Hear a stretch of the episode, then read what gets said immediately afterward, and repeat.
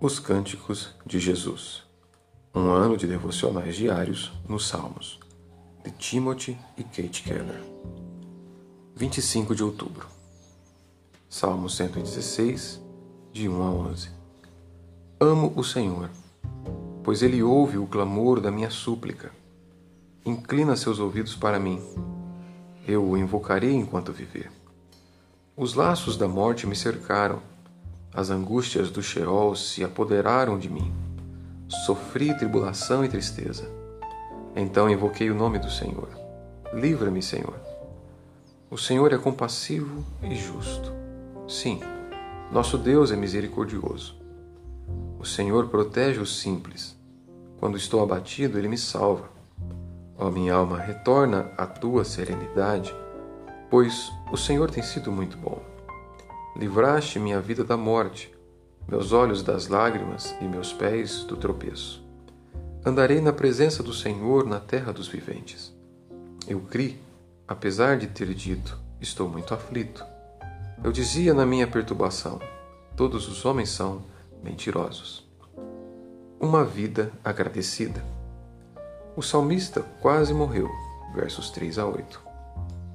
Em seu pavor, chamou todo mundo de mentiroso, no verso 11. Mas confiou em Deus mesmo quando suas emoções fugiram ao controle, no verso 10.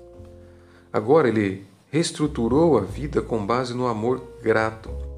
A primeira marca de uma vida agradecida é esta: Eu o invocarei enquanto viver.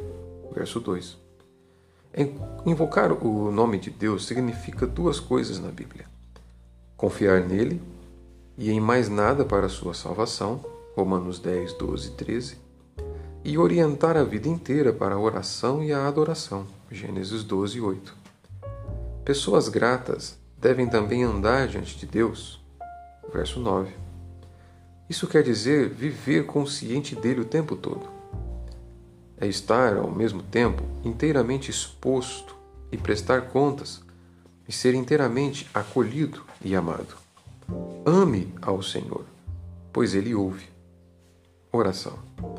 Senhor, quando me vejo em apuros, meu coração instintivamente diz: posso consertar isso, sou capaz de lidar com a situação. Penso em pessoas a quem recorrer, mas é tudo inútil. Não sei lidar com a vida. E quanto antes admitir isso em meu interior, mais cedo conhecerei a paz de sempre invocá-lo. Amém.